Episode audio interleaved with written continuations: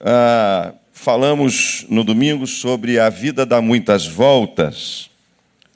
E como ela dá muita volta, eu queria voltar a esse assunto. Ah, Para a gente passar limpo e, sobretudo, ah, despertado por algumas pessoas que nos fizeram contato, algumas pessoalmente, desejosas de começarem um novo ciclo em sua vida, perguntando como realmente fazer. E interessante que quando eu entrei, tanto no domingo passado como nesse domingo, propositalmente, também porque eu precisei passar lá no painel, então eu entrei para chegar até aqui, por aí, onde vocês estão, e vim. Só que hoje, o Joel que estava aqui, olhou para mim com um sorriso, aquele sorriso amigo que ele está dando, ele olhou, ué, mas o pastor entra por aqui. Por aqui que o pastor entra. Então quebra-se um ciclo, é tão simples. Simplesmente eu quebrei um ciclo. O pastor entra por ali. Mas quem disse isso? Está escrito na Bíblia? Escreveram isso na Bíblia? Não. Não. Nossos hábitos se tornam para nós regras intransponíveis. Observe isso no seu dia a dia. Deixa eu dizer uma coisa para você: o jejum é a quebra de um ciclo. Você acorda, como eu disse para você naquele, na, no domingo, você acorda, escova os seus dentes, alguns escovam seus dentes, toma o seu banho, alguns tomam o seu banho, e então você vai comer aquele cacetinho gostoso. Opa, não, é o francesinho. Lá no sul é o cacetinho. Porto Alegre é o cacetinho. E, toma o seu café, vai para o seu trabalho, e sem que você perceba, as coisas cíclicas que você faz na vida, elas, elas tornam-se regras intransponíveis. E você acha e pensa e acaba achando que você não pode mais viver sem esses hábitos circulares e transponíveis. Mas isso não é verdade. Você pode começar um novo ciclo de uma história na sua vida. Amém ou não amém? Então, isso foi só a introdução. A introdução da introdução. Eu passei alguns vídeos. Vou liberar os dois vídeos que eu passei. Eu ia passar um só, mas é uma tentação terrível. Vamos colocar os dois. Solta aí painel e apaga a luz, por favor. Os dois vídeos primeiro.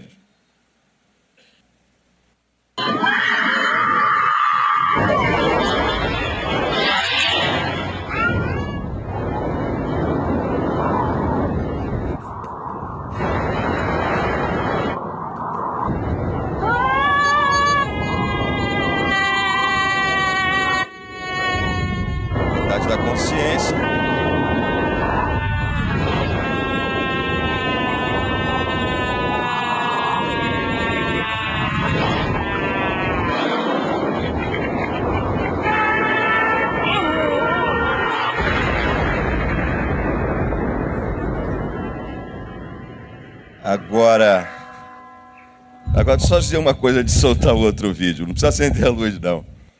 Eu, quando eu vi esse vídeo pelas primeiras duas, três vezes, eu percebi que o, o, a quem filmou isso teve cuidado de, de colocar. A pessoa está com a mão assim, no, no seu órgão genital.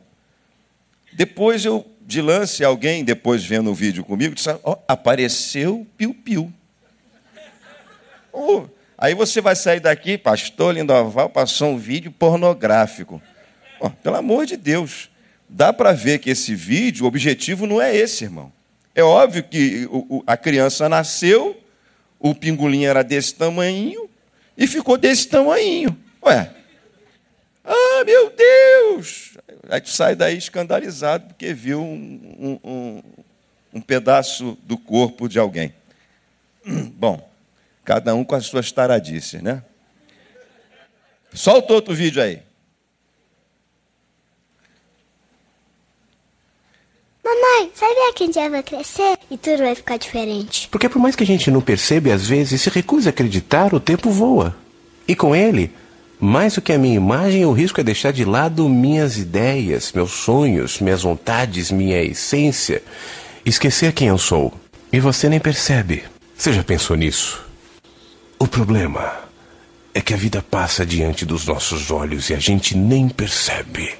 E depois, tarde demais, vai querer saber o que fez de bom, sem ter tempo de recuperar.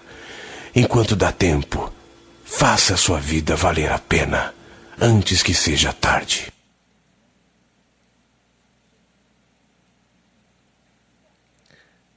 Bom, a vida é cíclica e passa rápido. Tem mais alguns vídeos. Sabe, a, gente é cheio de projeto. Ah, eu gosto muito de uma, de uma das colocações que, que o nosso pastor Neil fala com a gente. E uma delas é que o sucesso, o sucesso não é você ter um monte de projetos, é você ter alguns projetos e colocá-lo em prática. O sucesso é você, não é a quantidade de acertos que você tem, é o quanto menos você erra. Até porque qualquer erro sempre sobressai mais do que qualquer acerto que você comete. Então a ideia é errar menos. Quantas pessoas começam projetos, começa uma faculdade para, começa outra para, começa um projeto para. Eu já conheci gente, com, pessoas com talentos mil, começa para, começa para. Se tivesse se detido, pensado bem, planejado bem antes de começar um projeto, tivesse perseverado, nós somos aqueles que deveriam perseverar, naquele projeto, estariam muito melhor de vida hoje. Só para pensar, segue mais o PowerPoint agora. Vê se não é esse, a parte 3. Ah, por favor. A vida dá muitas voltas, a vida é cíclica. Aí coloquei uma figura, bem rapidinho, figura 2. Isso, vai. Isso. Quantos ciclos você vê aí? Bom, nós temos a gravidez, temos o ciclo menstrual, são ciclos. Nós temos ah, o ciclo intestinal, porque há um relógio biológico em nós. Há um relógio biológico. Há um tempo para comer, há um tempo para dormir, há um tempo para todas as coisas. E a dificuldade que se tem as pessoas quando, por exemplo, esse intestino tranca. E se ele está bem reguladinho, você pode ter certeza, como o meu está, meu intestino está regulado, tem que melhorar um pouquinho só, nove horas. Nove horas, deu nove horas, o intestino diz assim: está na hora de sentar para meditar para pensar na vida, irmão. Para ler o jornal, para ler o livro. É o seu momento de quietude. Aproveita que está ali sentado, irmão, e ora. Porque Deus não vai se incomodar com o teu cheiro, porque Ele conhece o teu cheiro por dentro. Meu Deus, que horror, que sacrilégio, é o pecado. Porque tem, tem gente que acha que não vai para o céu quando está tomando banho, nem quando está transando. É, isso é pregado por aí. É coisa de doido, é coisa de maluco. Vamos lá, a vida é cíclica, só para a gente pensar. É ou não é cíclica? O tempo não para. Quatro horas da manhã e o sono não vem. Porque o teu ciclo que determina o horário de descanso está completamente alterado. E depois, para você colocar esse relógio biológico na ordem, ah, dá um trabalho, passa outro. Ciclos da natureza, a água que evapora, as condensações, aí vem a chuva e vai, dia após dia, dia após dia. Uma chuva após a outra. Mais ciclos, ciclos celestes. O próximo, vê se dá para colocar. Olha aí o universo gira dia após dia. Tudo está em órbita. Tudo perfeito. Tudo está no seu lugar, já dizia Benildo de Paula. Graças a Deus. Graças a Deus. Ah, se não tivesse. Vamos lá. Tem mais alguma coisa? Ah, sim. Rapaz, esse negócio aí daria aí um dia de aula um negócio desse. Coisa de louco ler um negócio desse aí.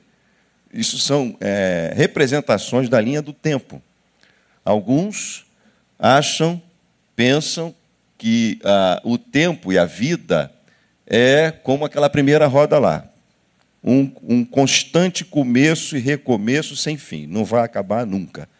Outros acham que tem um princípio e um dia vai ter um final. Alguém propôs que, na realidade, tem princípio, a linha do tempo ela corre e não para, mas ao mesmo tempo tem, ela é, ela é cíclica e a espiral, ela vai para frente. E esse aqui representa que dentro dos círculos maiores da vida e da existência tem os menores, os microciclos da vida e existência. São representações filosóficas assim, ó, coisa de doido. Aí a gente lê em Apocalipse, no último livro da Bíblia, Jesus diz assim: Eu sou o Alfa e o. Se Jesus estivesse dizendo, ele que está acima de tudo de todos, da linha do tempo, que não está no crono, está no Kairos. Ele diz assim: Eu sou o Alfa e o Ômega. Onde é que ele está? No mesmo ponto. no mesmo ponto. No eu sou.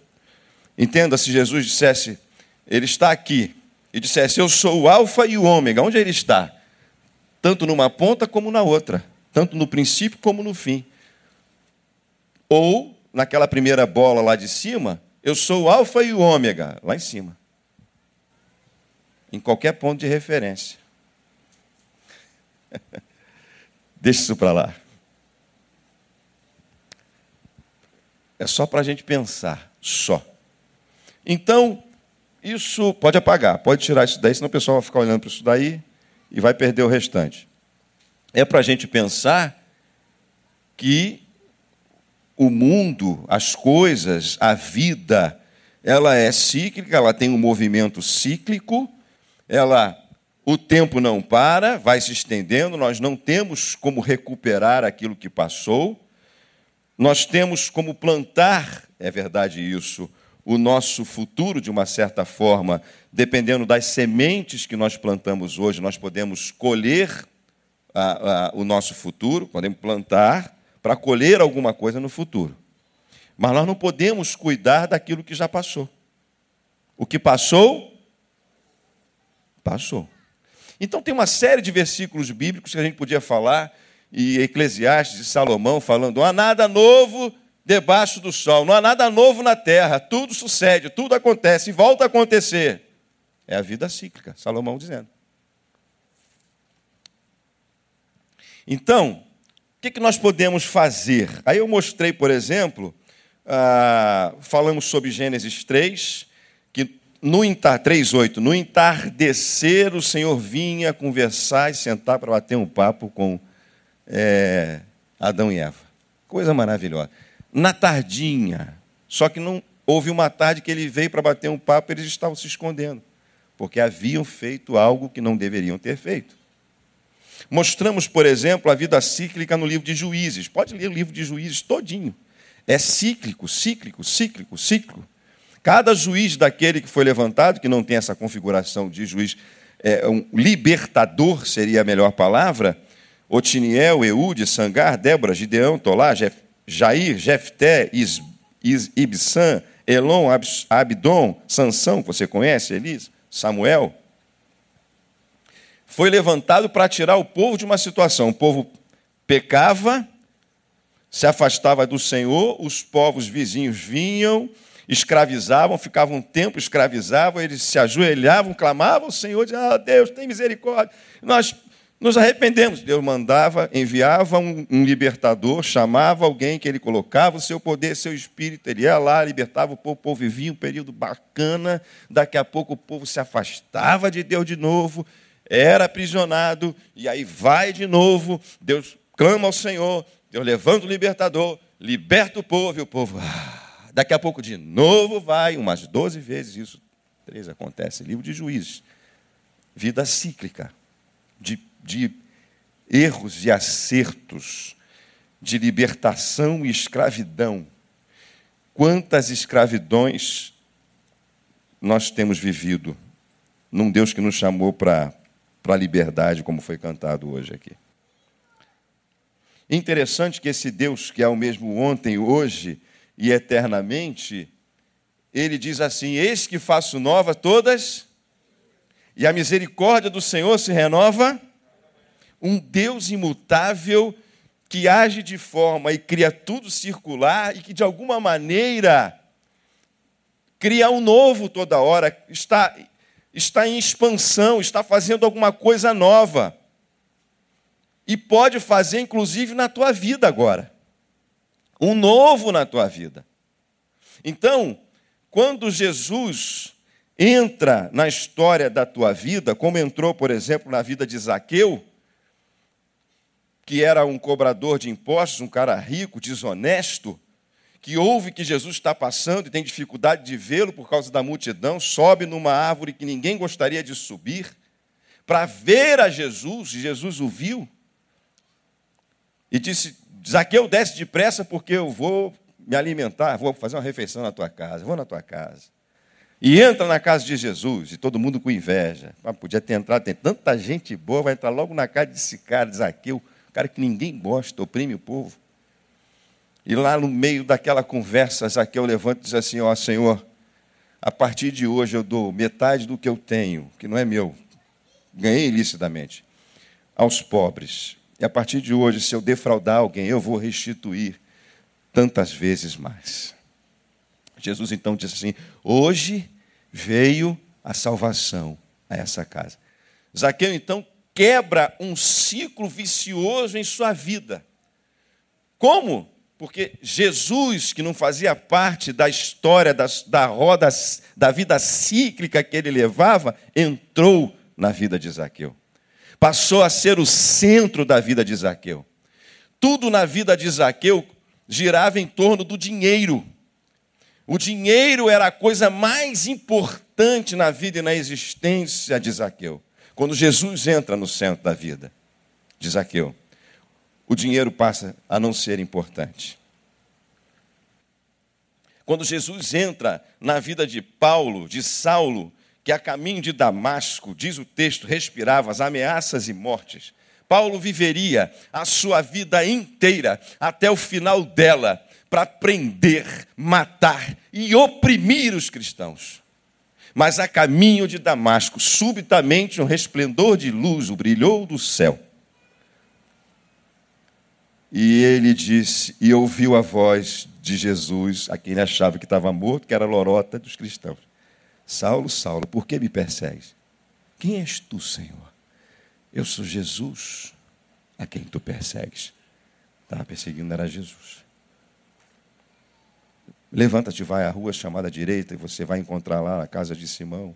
E depois levanta Ananias. Ah, um novo ciclo, uma nova história começa na vida de Saulo. E é interessante, eu gosto daquele texto quando Jesus, quando Deus diz para ele, Jesus diz para ele que, olha, eu vou mostrar para ele o quanto lhe importa padecer pelo meu nome, porque o perseguidor se tornou perseguido. Plantou perseguição, colheu perseguição. Vai ver como é que é bom. É, Deus não poupa a gente de algumas sementes que a gente planta, mesmo quando a gente se converte, irmão. Ele experimentou na carne o que era ser perseguido. Ah, a possibilidade de começar um novo ciclo. A vida de Moisés, voltamos para o Velho Testamento.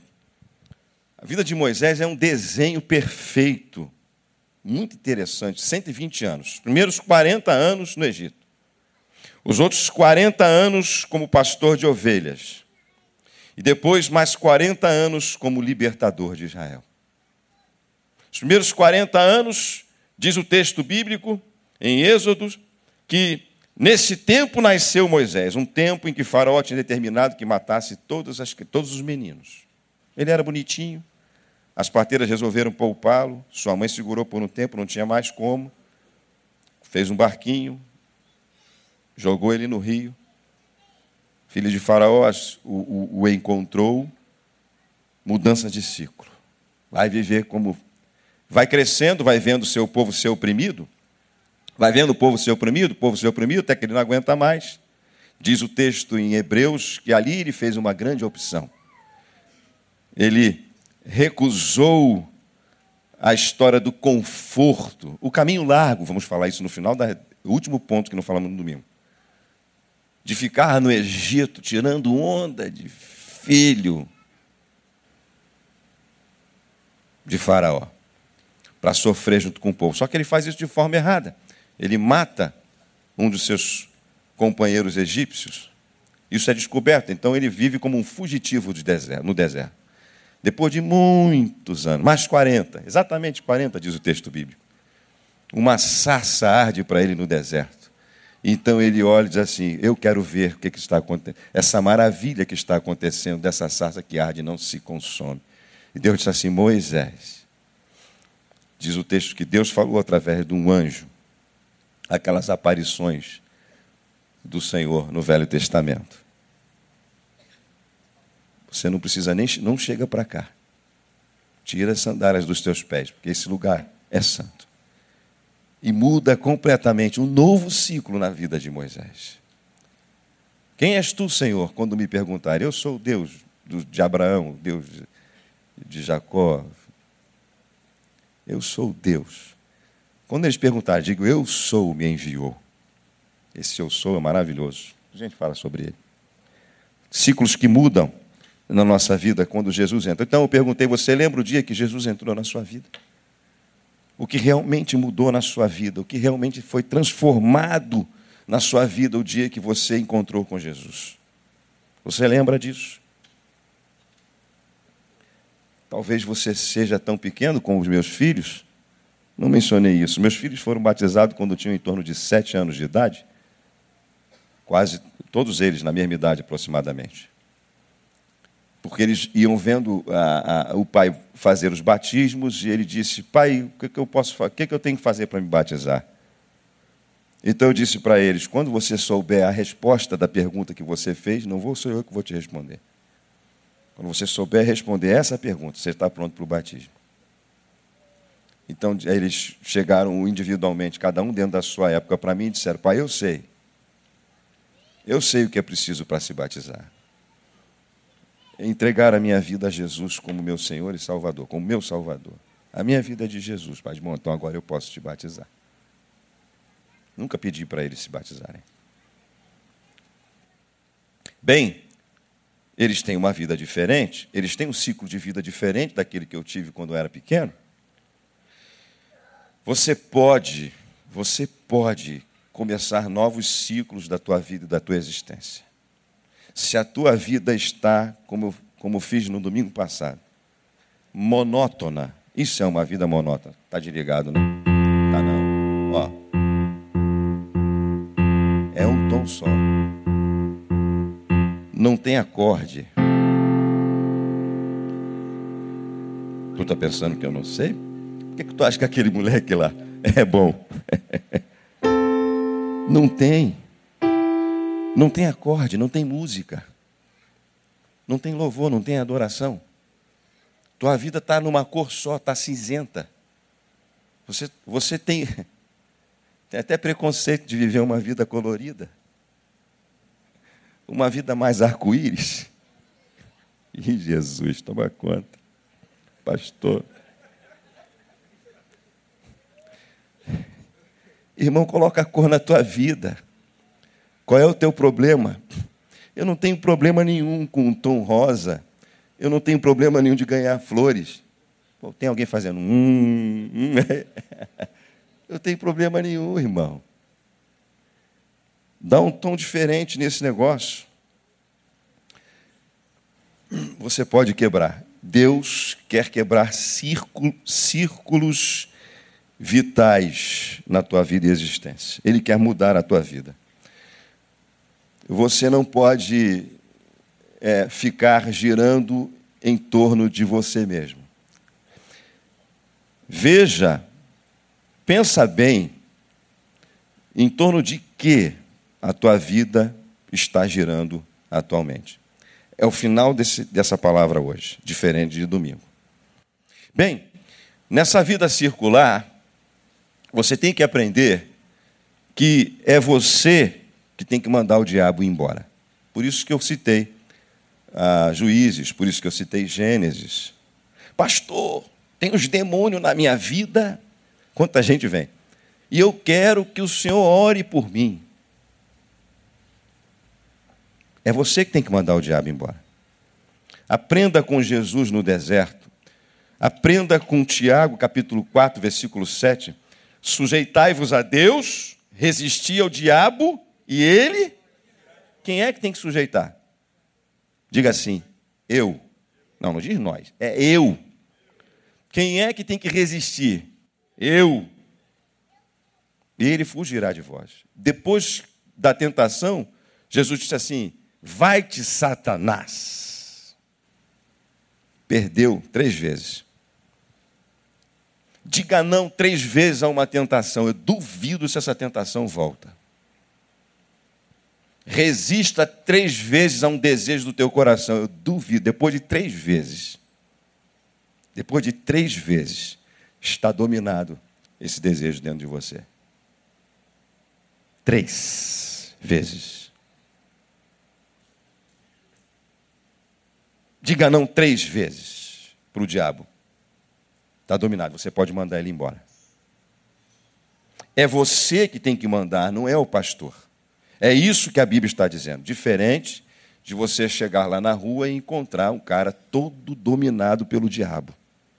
Eu estou falando de gente que foi batizada pelo Espírito. Estou falando de gente que foi chamada para viver uma vida com o Senhor. É disso que o texto está tratando. Ok? Nessa quebra e nessa mudança de círculos vitais de vida, é possível que você tenha que mudar círculos de relacionamento, como no Salmo capítulo 1. Você tem que ler esse salmo todo dia, você tem que decorar ele e é, fazer com que essa palavra seja carne em você. Bem-aventurado é o varão, que não anda segundo o conselho dos ímpios, a primeira coisa que você tem que saber é quem é que está dando conselho para você, porque às vezes nem pastor dá para dar conselho. Estou jogando em causa própria. Encontrei uma irmã diaconisa, uma mulher de Deus lá em Porto Alegre. Ela, pô, pastor, estava com um problema sério. Fui no pastor tal, ele disse isso. Fui no pastor tal, ele disse isso. Fui no outro pastor, ele disse isso. Eram três coisas diferentes. Mas não era para ser a mesma coisa, se a palavra é uma só e Deus é um só? Era. A gente fica falando das nossas impressões, a gente não fala o que está escrito. Por isso que quando a gente vai falar alguma coisa para alguém, a gente está dizendo, olha, a palavra diz assim. Não é o pastor que está dizendo. Ó, irmão, a palavra diz assim. Fui fazer isso com uma, uma pessoa uma vez, e disse, pastor, o senhor está me julgando. Não, eu não estou julgando ninguém, a palavra julga, ela salva, ela juíza. Está escrito, irmão, é pecado.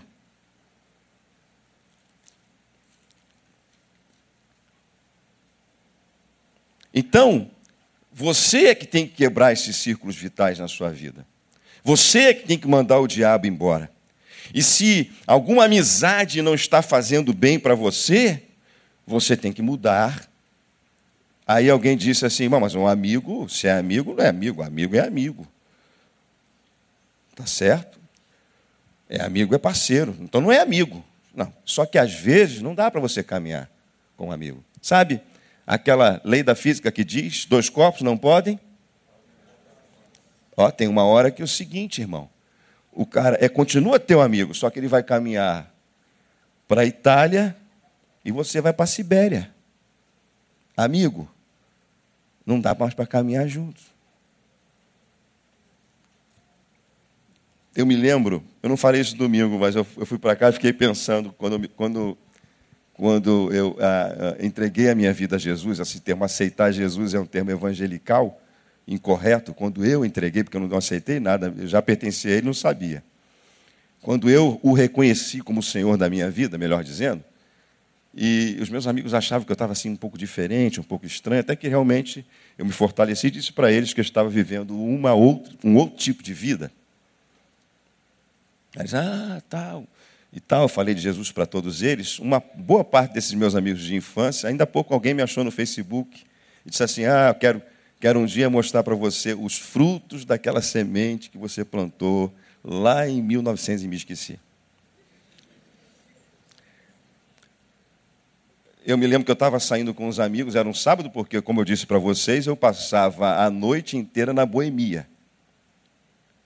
Eu já tinha trancado a minha matrícula na escola, porque eu não conseguia sair de manhã, sete horas da manhã, para estudar, quando eu, quando eu me converti, quando eu entreguei minha vida a Jesus. E eu me lembro que eu estava conversando com eles, porque eram os meus amigos. E então eu cheguei na esquina da Oliveira Álvares, lá em Irajá, na esquina da Oliveira Álvares com a Monsenhor Félix porque eu morei em três casas na Oliveira Álvares e, e morava na Calmon Cabral, a rua do lado, quase toda a minha vida. E eles estavam indo para uma festa, uma balada, como se diz hoje. Nós vivíamos em, em, festa, de uma após a outra, a manhã inteira, duas, três, quatro, cinco, só dando mole para o capeta mesmo. Aí eles olharam para mim e disseram assim: Pô, mas tudo bem, tu está aí, tu está na igreja, tu está com a vida diferente, mas tu pode ir com a gente, vamos embora. Tu não precisa beber. Tu não precisa fazer nada. Tu vai ficar junto. A gente fica junto, porque nós somos amigos. A gente fica junto. E está tudo certo. Fica tranquilo. Eu olhei para eles e disse: Vocês não entenderam. Não dá mais para mim. Então eles foram, me lembro. Eles foram caminhando para a esquerda eu fui caminhando para a direita. Isso chama-se mudança de, de círculos de amizade porque mudou a vida. Mudaram-se os, mudou-se os modos viventes. E com o passar do tempo, você vai vendo que aquele monte de palavrão que você falava, você já não fala mais de que engraçado, já não falo mais pi, pu, pi, não falo mais. A vida muda, irmãos. É assim que a gente faz, eu citei isso com, com uma pessoa que está viciada em drogas, a gente muda o hábitos viventes. A gente tira esse cara do círculo de amizade que ele está, coloca ele em outro lugar. Diz para ele que ele tem que ter agora um horário de dormir, um horário de acordar, que ele tem que se limpar, que ele tem hora para comer, ele tem hora para tomar banho, porque ele está sem disciplina. Ele está com a vida toda bagunçada, todos os ciclos da vida dele normais de qualquer ser humano estão alterados. E se você for ver, boa parte das nossas doenças físicas são por causa de, de círculos naturais que foram modificados. Eu nem vou falar sobre isso. Vou deixar isso aí para o nosso amigo pastor Josimar, que é professor de educação física, e vai passar uma série de exercícios para mim, a começar das minhas férias, que vão começar sexta-feira, 20 dias de férias, e eu já vou fazer uns exercícios que a minha vida está sedentária. É bem possível que depois, lá por volta de março, vocês estejam me vendo com esse círculo vital desaparecido.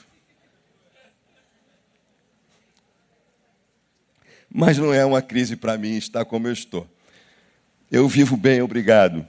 Mas posso viver melhor? Eu posso mudar? Diz, eu não tenho problema de imagem.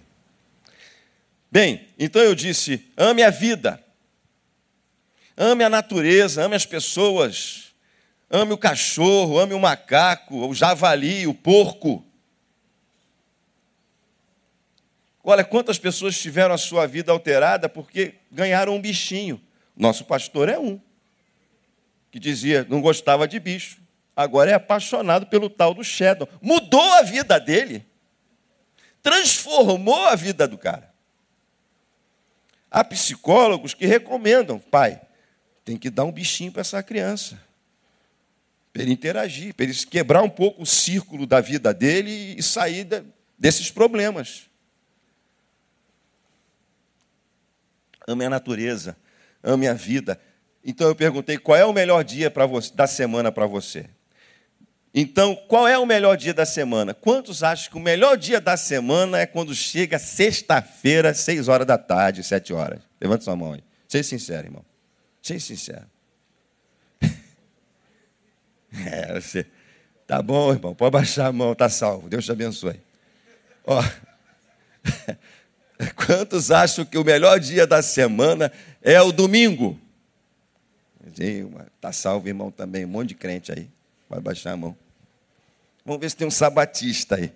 Quantos acham que sábado é o descanso? Quantos acham que o melhor dia da semana é o sábado? Vocês estão muito tímidos, vocês acham que é pegadinha, né? Bom, tem um monte de gente que não tem dia nenhum que é bom, todo dia é ruim. Não tem nenhum dia ruim. Bom. Se eu perguntar, terça-feira tem alguém não? Ah, tu está em toda, né? Ah, é, pouca coisa para ser feliz, né? Tá bom, deixa assim, gente. Vou nem perguntar para você qual dia da semana. Eu estava lendo um livro que eu ia, eu ia pregar sobre isso hoje. Eu ia trazer o livro, ia mostrar o vídeo, chama-se Encantadores de Vida. E, ia abordar, abordar sobre esse assunto. E, e ali o, o, o, livro descreve a vida de um empresário, me esqueci o nome agora do, do, do autor do livro, me deu branco. E ele disse assim: ele percebeu que o pior dia da vida dele era segunda-feira. Empresário bem-sucedido, estava tudo certo, ganhando dinheiro, tudo bem, mas ele não gostava daquilo que ele fazia. Ele fazia porque ele precisava ele, da grana, do trabalho. E o melhor dia era sexta-feira. Ele disse assim: Eu preciso mudar isso. E ele teve a coragem de mudar. E quando ele chegou na, na oportunidade, houve uma, uma, uma reengenharia na empresa, em que alguns iam ser demitidos, outros iam sair. Ele foi lá, se antecipou e disse assim: Eu quero ser demitido, eu quero sair da empresa. Quero, eu acho até que ele tinha participação nos lucros, era um, dos sócios da empresa. Disse, mas como? Você é o cara, tudo está certo. Tudo que você faz dá certo, você não pode. Vamos fazer o seguinte: nós vamos aumentar o teu salário, vamos te dar um cargo maior na empresa, e etc. E tal. E disse assim: Eu não quero, porque eu não estou vivendo. E quebrou mais um ciclo vital na sua vida. Foi fazer outra coisa. Porque você será melhor naquilo que você ama fazer. Então você tem que reavaliar a tua vida. Agora, não é para sair chutando o balde, não. É para fazer uma transição segura da tua vida. Inclusive alguns pastores, né? Que às vezes tem que deixar de fazer o que tem que fazer, de trabalhar, para se dedicar a um novo ciclo do seu chamado. E o cara fica lá, e agora? Como é que vai ser? A família, as mulheres e os filhos, tem que confiar no Altíssimo. Vamos adiante. Ok. Vou terminando. Deixa eu ver como é que está o nosso tempo aqui. 21 e 26. Temos tempo para terminar. Vou pular aqui algumas coisas que foram ditas semana passada. O Joel já está chegando.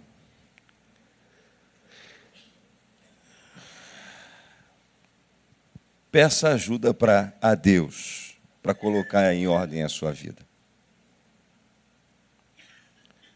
se você está com o teu, digamos assim, teu relógio biológico está todo alterado, se a tua vida está desorganizada, se a tua vida está cinzenta, se a tua vida está monótona,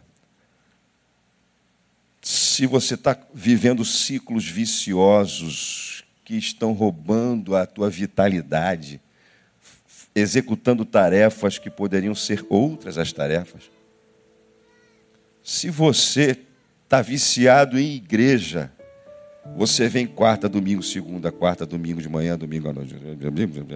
Você está viciado em igreja, mas você entra e sai desse tempo, você não ouve a voz de Deus nunca. Se você não sabe onde é que está o começo, o meio e o fim das coisas que você está fazendo, você precisa da ajuda de Deus. Ah, pastor, isso é óbvio isso que o senhor está falando. É. Porque lá em Gênesis, quando Deus cria a matéria, criou tudo do nada, chamou o tudo do nada à existência. Diz o texto que a terra era sem forma e vazia, mas o Espírito de Deus pairava sobre a face das águas. E é o Espírito de Deus que conduz a palavra que nos convence do pecado, da morte do juízo, que diz para você no mais íntimo do teu coração a, a verdade da tua própria vida e existência. De um Deus que ama a verdade no íntimo. Ele quer colocar a tua vida em ordem. Como ele fez no início da criação. Cada coisa no seu lugar. Haja luz, houve luz, a luz era boa, chamou a luz dia, a noite trevas, haja firmamento, meio das águas. Ele quer colocar a nossa vida em ordem.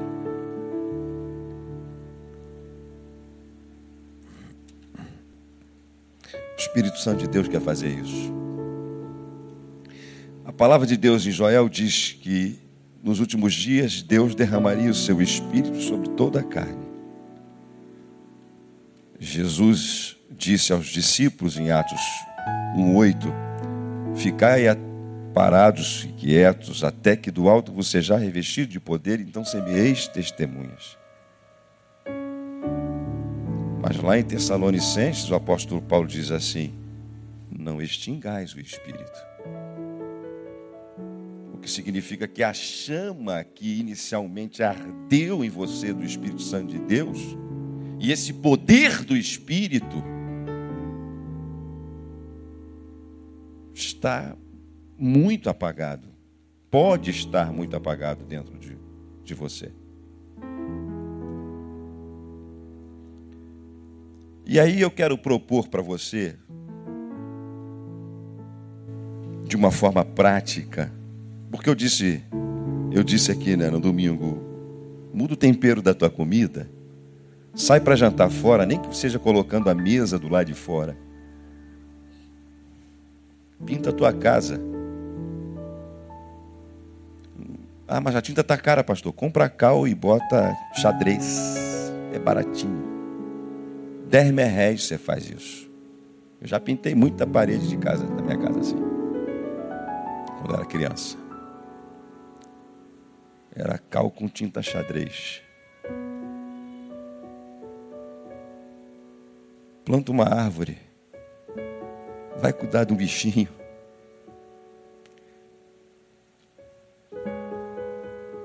Faz um caminho diferente para ir para o trabalho. Vai a pé para o trabalho, acorda mais cedo, quebra o ciclo. Se é que dá para ir a pé, né? Dá, dá. Vai ter que sair 8 horas da noite para chegar às 5 horas da manhã. Muda o caminho. Muda a porta de entrada, entra por um lugar diferente.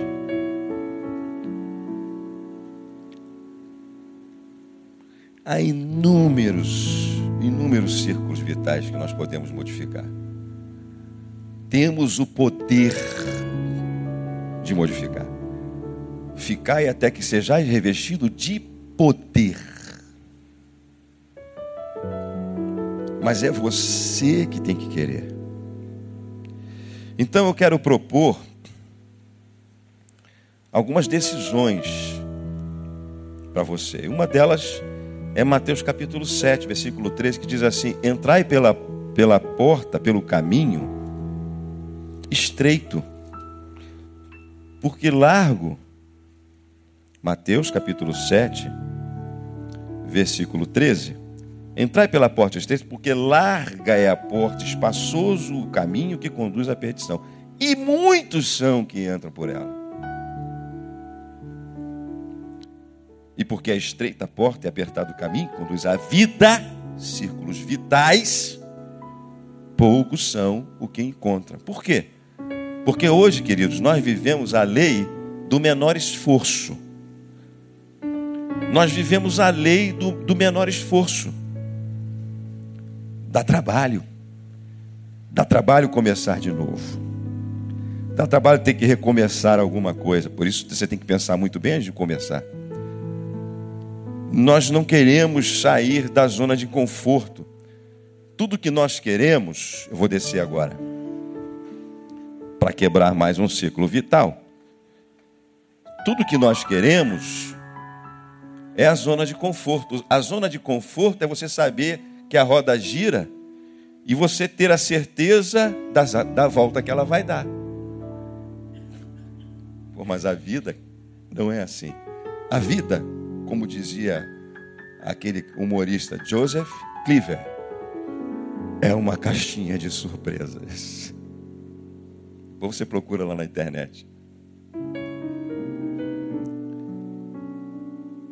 Você pode alterar muita coisa na tua vida. Hoje, ao sair daqui, o que você ia fazer? O que você achava que ia fazer? Sabe que às vezes determinados problemas que acontecem em nossa vida são oportunidades misericordiosas do juízo gracioso de Deus para mudar hábitos e círculos que, se não acontecesse, não mudariam. E isso às vezes é a morte de alguém, muda às vezes a vida completamente de uma família, de uma pessoa. E você acha que a dor que está sendo provocada é para a tua destruição? Não, é para a tua vida. É para gerar vida em você. É para mudar o círculo da tua vida, para você inventar, girar de outra forma. Olhar a vida sobre outras perspectivas. E você saber que cada dia que você acorda, não é o mesmo dia. Você já não é mais o mesmo a cada milésimo de segundo que passa. Você já não é o mesmo. Isso é biológico, isso é físico. Você já não é mais o mesmo a cada instante que você está aqui. Você já não é mais o mesmo. A chuva não é a mesma, o sol não é o mesmo. As nuvens não são as mesmas, nada há de mesmice na terra nem no planeta. Não há nada de sem graça na vida, a vida tem muitas graças.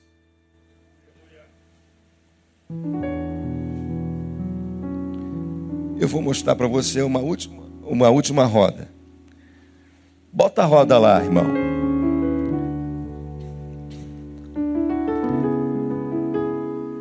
O pessoal da internet está ouvindo ou não?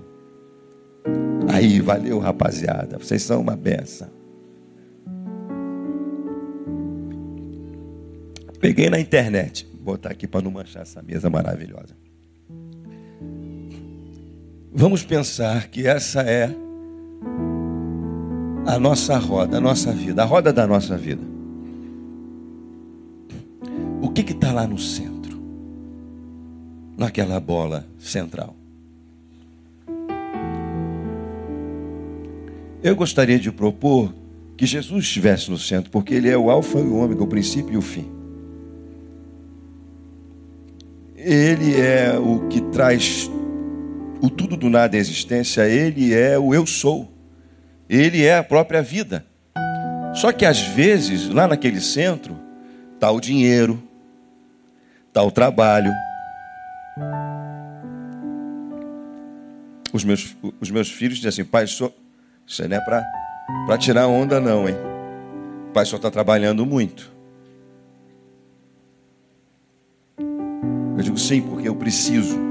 Tem muita coisa para fazer. Eu estou tentando chegar na minha zona de conforto. Não sei se vou chegar, mas eu quero.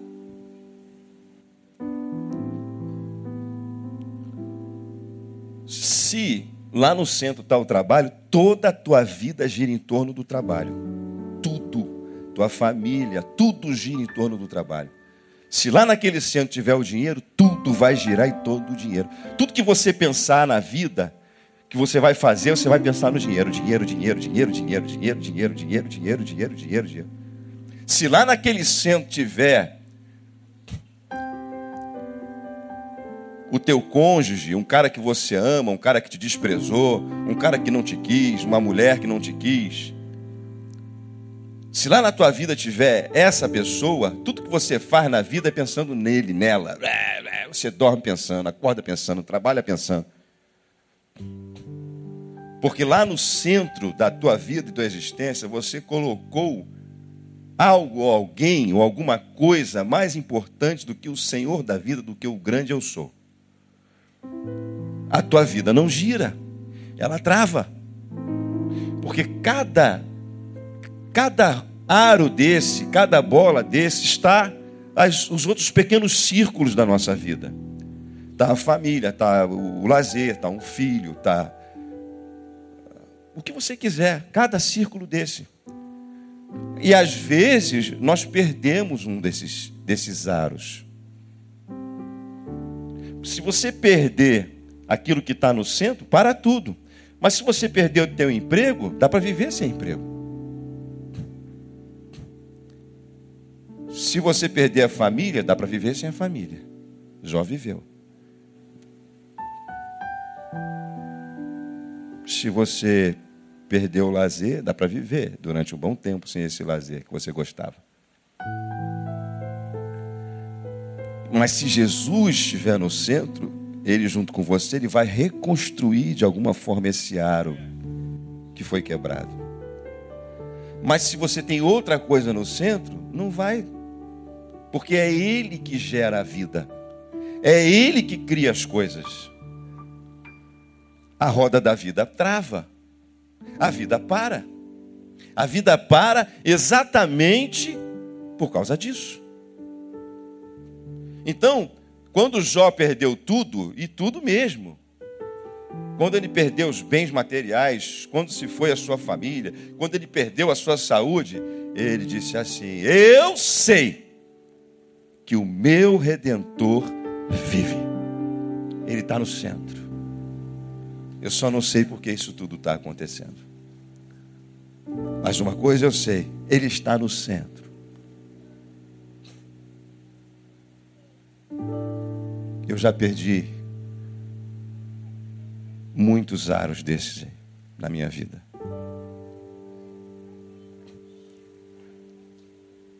Só fiquei com a família e Deus no centro, nesses meus 20 anos no Rio Grande do Sul. E ele foi reconstruindo cada aro desse de novo. Tem tempo para compartilhar isso, não? Outro dia. Conto mais algumas histórias lá do sul. É a roda da vida, irmãos. O tempo não para. Pode tirar a roda, por favor. E a vida é cíclica. E vi um novo céu e uma nova terra, porque o primeiro céu e o mar já não existe. Um, um dia nós começaremos um novo ciclo de vida. É a graça e a misericórdia de Deus nesse mundo ciclo que Ele criou. Portanto, mexa-se. Porque o mundo gira à nossa volta, tudo gira.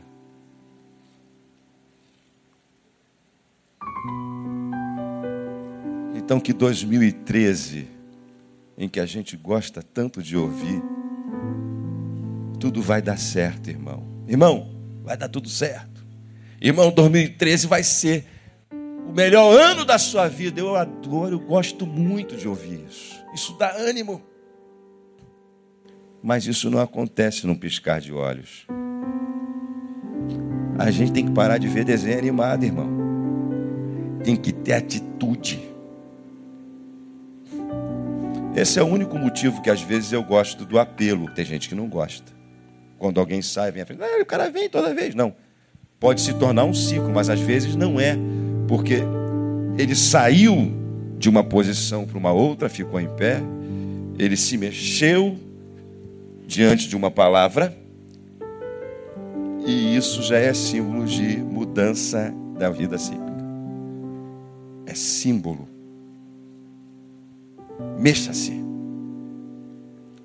Você pode fazer um caminho diferente. Dentro desse caminho que é Jesus.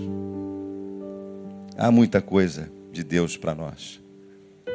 Há muita vida de Deus para nós. Eu espero que a gente possa aproveitar.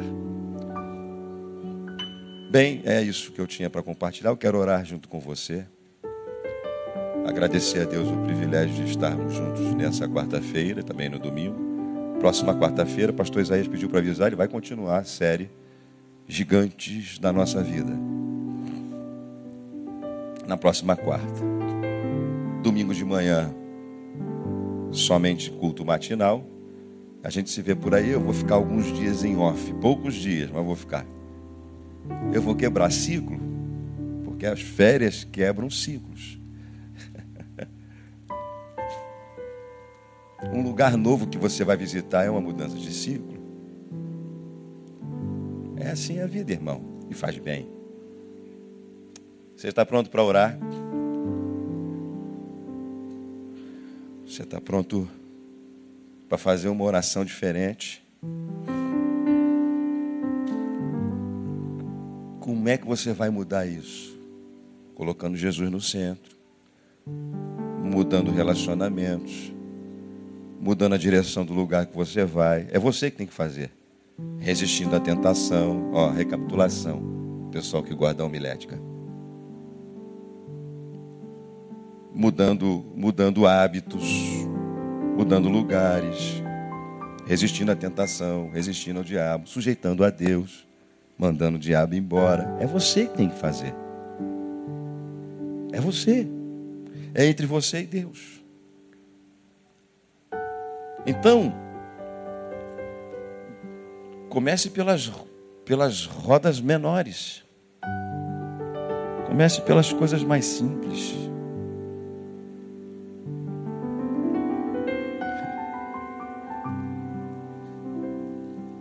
E depois para as rodas maiores da vida. E acima de tudo, dê liberdade ao Espírito Santo que se move em nós para como oramos na oração do Pai Nosso, para Ele fazer a vontade dele na tua vida,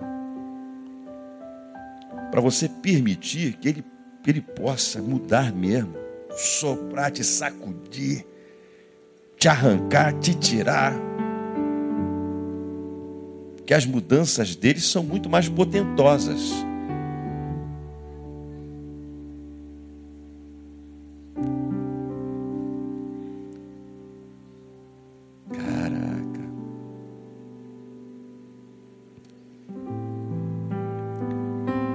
há muitas mudanças cíclicas, como eu falei no, termo, no, no final do, do sermão de domingo passado.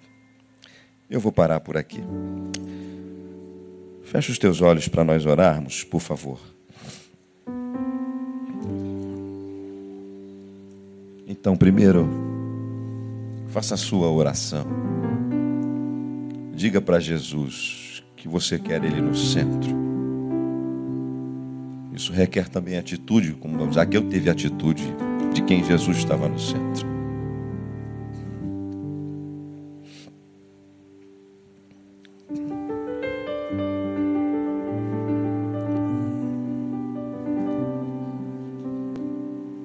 Diga para ele que você precisa de mudanças na sua vida.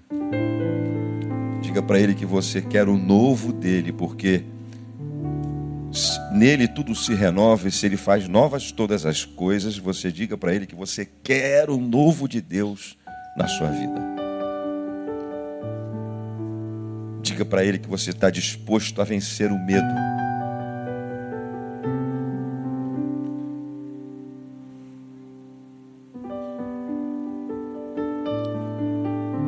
Alguém me disse que o pior fracasso é o fracasso de quem nunca tentou.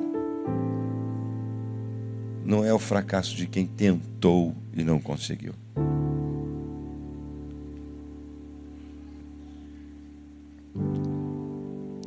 Sim, Senhor. Há alguns círculos vitais na minha própria vida que eu também gostaria de mudar.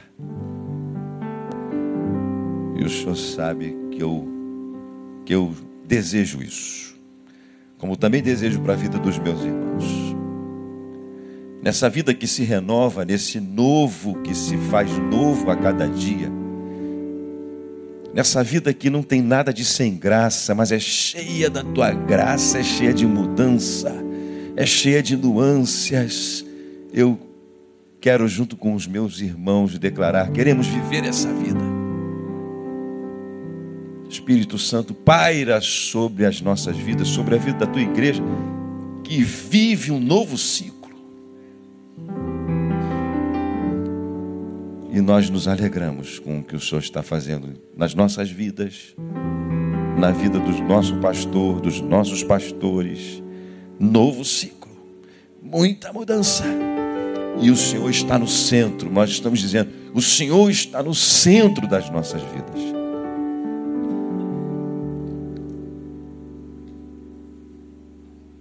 Para que a nossa vida ande, ande, ande, ande flua como um rio, diz a tua palavra. Muito obrigado por essa palavra tua, que impactou a minha vida, impactou o meu coração. E eu tenho certeza está abençoando a vida de muita gente, está quebrando círculos viciosos de pecado ciclos viciosos de pessoas que não deveriam estar no centro da vida e existência, que a não ser que seja o Senhor Jesus. Eu te louvo e te agradeço por isso. Que assim seja para cada um de nós. Te louvamos, te adoramos e te aplaudimos de todo o nosso coração.